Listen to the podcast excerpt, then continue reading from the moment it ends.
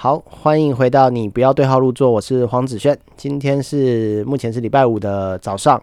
那今天想要来跟大家分享一下这个工作上面犯错这件事情哦。对，那希望大家听完今天这一集呢，就。呃，下次工作上快要犯错的是犯错的时候，就不要慌张，想想我的故事，你就会觉得，哎呀，也没什么好过不去的嘛，对不对？啊，那今天之所以要聊这个工作职场上犯错这件事情啊，是因为自从我那时候升上主管之后，开始带人之后，就发现，呃，现在的小朋友啊，现在的同事都很害怕犯错。那不得不说，我自己也曾经，也不是曾经，现在还是，大家谁不害怕犯错？因为犯错所带来的代价，通常都让人不这么喜欢嘛，所以没有人喜欢犯错。但是呢，你在做事的时候，不能就是想着我不要犯错，因为这样通常你就会选择安全牌。那安全牌通常就不会是你最高分的表现，因为你是走安全牌嘛，所以安全牌不会是你最好的表现。那这样长久下来，你的工作的表现就不会太好啊，因为你一直害怕犯错，然后就只会做一些安全牌的表现，然后你的工作绩效就只能维持那样。那另外一个害怕犯错呢，是因为呃，你一开始就先在脑海脑袋中植入了犯错的画面，那这样的话，你在在这个表现上面呢，你就会慢慢趋于那个方向，你就慢慢往那个方向把自己逼到那条路上去。啊，根据吸引力法则就是这样嘛，你脑中越是这样想，你就越会往那边走，越会让这件事情发生。所以呢，呃呃，提醒大家，就尽量不管在工作上、职场上、生活中，还是在感情的世界里头，你都不能害怕犯错。那最好的方法就是。忠于你自己，做你自己，觉得你自己最好的选择，然后不要违背你的心意，这是最重要的，好不好？不要害怕犯错，这件事情我相信很难，因为从小到大，大家都在这个父权主义，或者是你大家都有对威权的这个害怕。所谓对威权的害怕，就是你会害怕跟长辈说话，害怕被跟主管说话，跟老板说话，你怕怕的原因就是怕犯错嘛。好，所以最好的方法呢，就是呃。呃，你你你忠于自我，你把自己真心的想法说出来，用沟通的方式，哈，对，用沟通的方式去表达出你自己内心真正的想法。那呃，所谓的不要犯错，是你不能就是照着老板要的，然后完全的没有自己的主见。那我认为这是一个害怕犯错，因为你不想被骂，所以呢，你应该要。呃呃，我建议大家在跟主管或者跟老板讲话的时候，是最好是提出你最好的想法，那你是想过的，不是听老板的想法去做事情。好，越讲越歪了哈。那今天先来跟大家分享的就是这个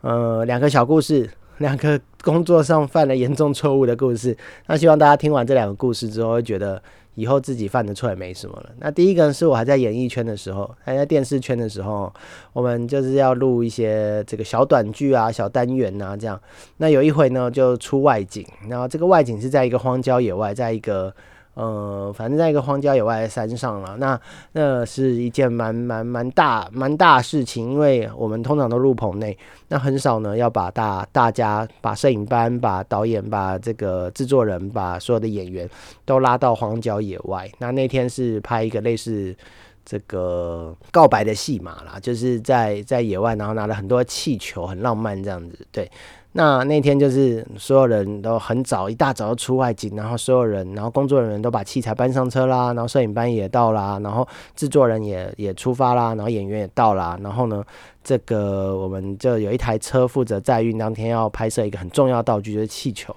那早上就去跟花店拿了很多气球，然后塞在车子的后车厢里头，那我们就到了，开了开了一个多小时一一两个小时的路，然后就到了荒郊野外。然后呢，就在准备要开拍之前，所有都 setting 好了，对，演员 setting 好，导演 setting 好，摄影班 setting 好，制作人 setting 好，大家都 setting 好的时候，这个我们的这个 我们当时呃，对我们每到暑假的时候都会开放这个，就是各大专院校相关科系、影视相关科系的同学啊来做实习这个工作。那我们的实习生呢，就走到那个车厢后面，把车厢打开。然后就所有人，所有人就傻眼，眼睁睁看着它打开以后，很浪漫的气球飞上天了。对，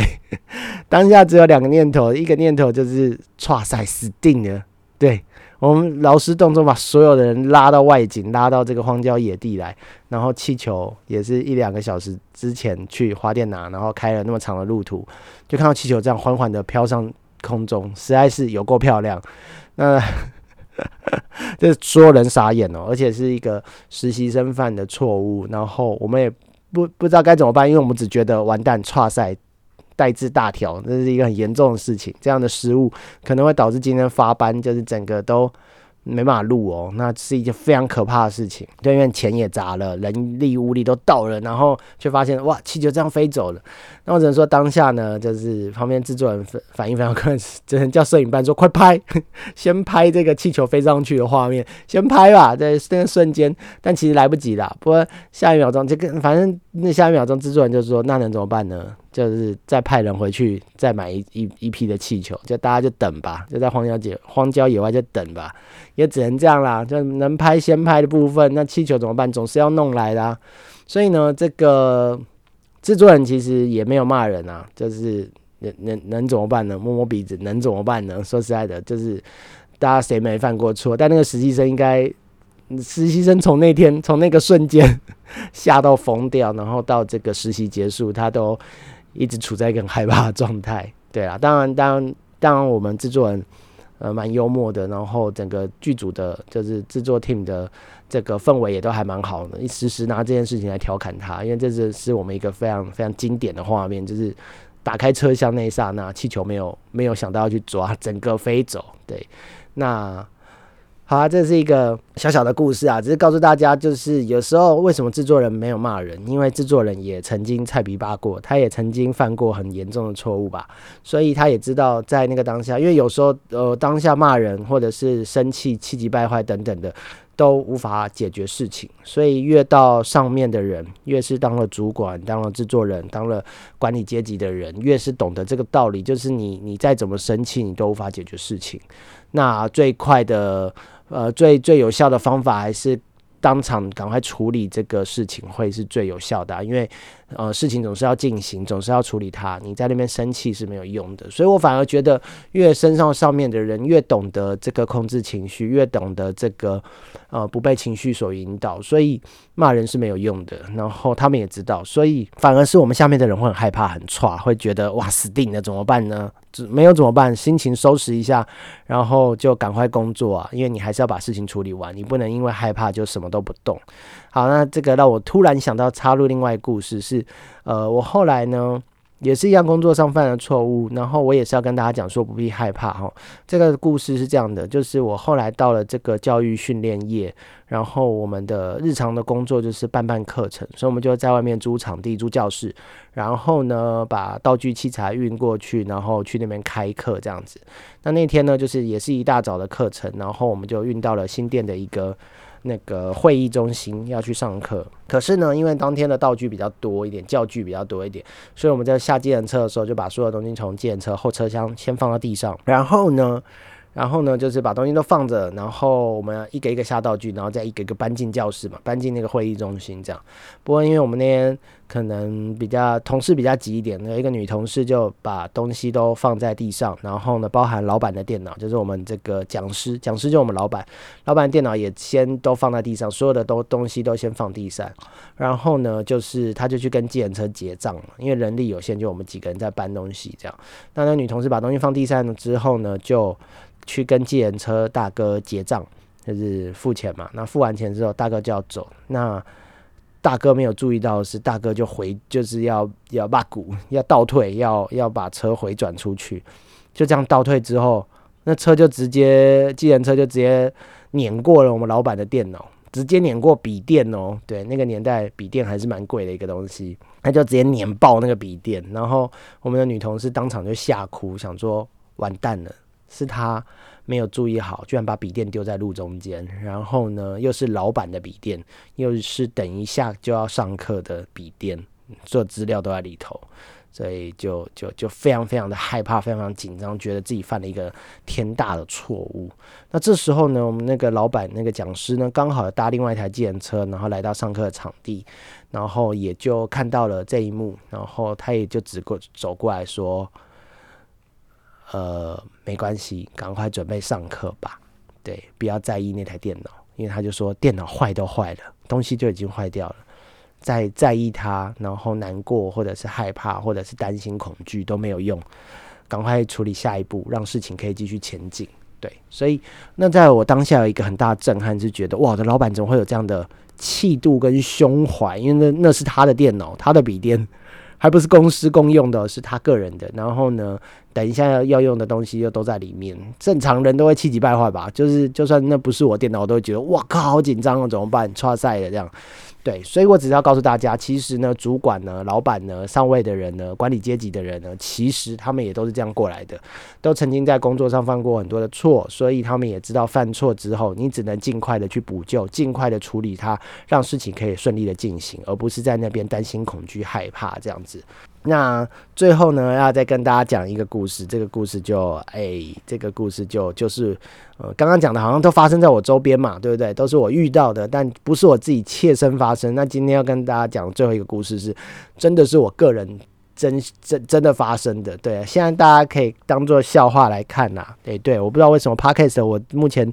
点击大家最想听的，哎，就是我说很好笑的那集，在戏院、电影院发生的事情，这样子 就，所以大家想还是想要听好笑的东西，是不是？好啊，那我来讲一个我自己的自己的故事，相信你们会觉得很好笑，但是我我自己笑不出来，然后我觉得很可怕，这样。好了，但就是让大家笑一笑嘛，好不好？好，就是呢，我在电视圈做电视幕后工作人员的时候啊，那时候小菜鸟、小助理的时候啊，我们的工作没什么，我们就是在摄影棚里头。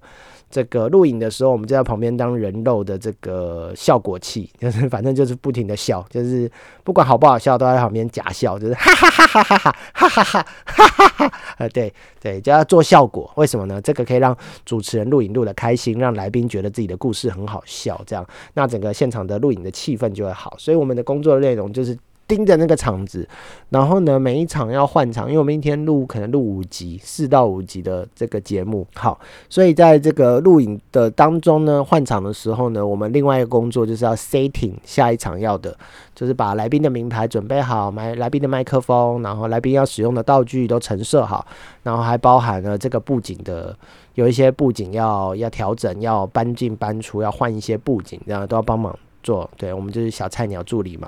好，那那一场呢，就是我要呃上去，好像挂了一个什么东西吧。总之我要拿一个很长很高的工作梯，然后呢，这个把上面的布景拆掉，然后拿出去。那这时候呢，你知道那个很长的工作梯，大家有看过油漆工吼？那个通常刷一层楼的工作梯就已经快两三公尺了，对。那我拿的是两层楼的工作梯，对，很很高很高。然后我一个人搬那个铝梯，其实重量我还可以承受啦，但就是那个长度不好控制。所谓长度不好控制，就是哎，没错，我就收起收合起来变很长一个梯子，那我就要扛着它出摄影棚。那我只不过收起来，然后摆很直很高的梯子，那因为要出摄影棚，那个门是。比较矮的啊，所以我只能打成横的方向，变成你要横着拿出去这样。好，就那一瞬间，我从直的变成横的，然后拿到横的，我还觉得哇靠，自己很屌，自己扛起了这个梯子，我抓到中心点，然后我一个人扛那个梯子，诶，就人手有限，我自己人一个人扛了一个很长的梯子，正要走出去，就在我一转身的时候，就哐一声，我的梯子好死不死打在那个前一场刚。刚要离开，就刚录完我们节目，然后要离开的一个音乐界的王牌的制作人的头上，啊，这节目叫你不要对号入座，大家想办法对号入座啊！这个哇，音乐界的王牌制作人是个光头，他女儿今年刚拿金钟奖啊，金曲奖啊，这样很明显的吧？真的是王牌制作人，因为大家没有人敢得罪他，尤其是我们这种菜小菜鸟助理，就是看到这种是神的等级的，对啊，然后我们就觉得哇，因为我敲到瞬间，他骂了一句脏话，然后我就想说是。定的，我拿一个这么高的梯子去打一个重要、这么重要的人，直接敲在他头上，空一声这样子。然后他还骂了一句脏话，然后我就立马吓到，赶快把梯子放到地上，然后转过去跟他就是赔不是，就是都就差一点没有下跪，然后就立马说不好意思，不好意思，老师不好意思，老师对不起，老师老师我不是故意的，老师有没有怎么样？老师对我就非常非常紧张，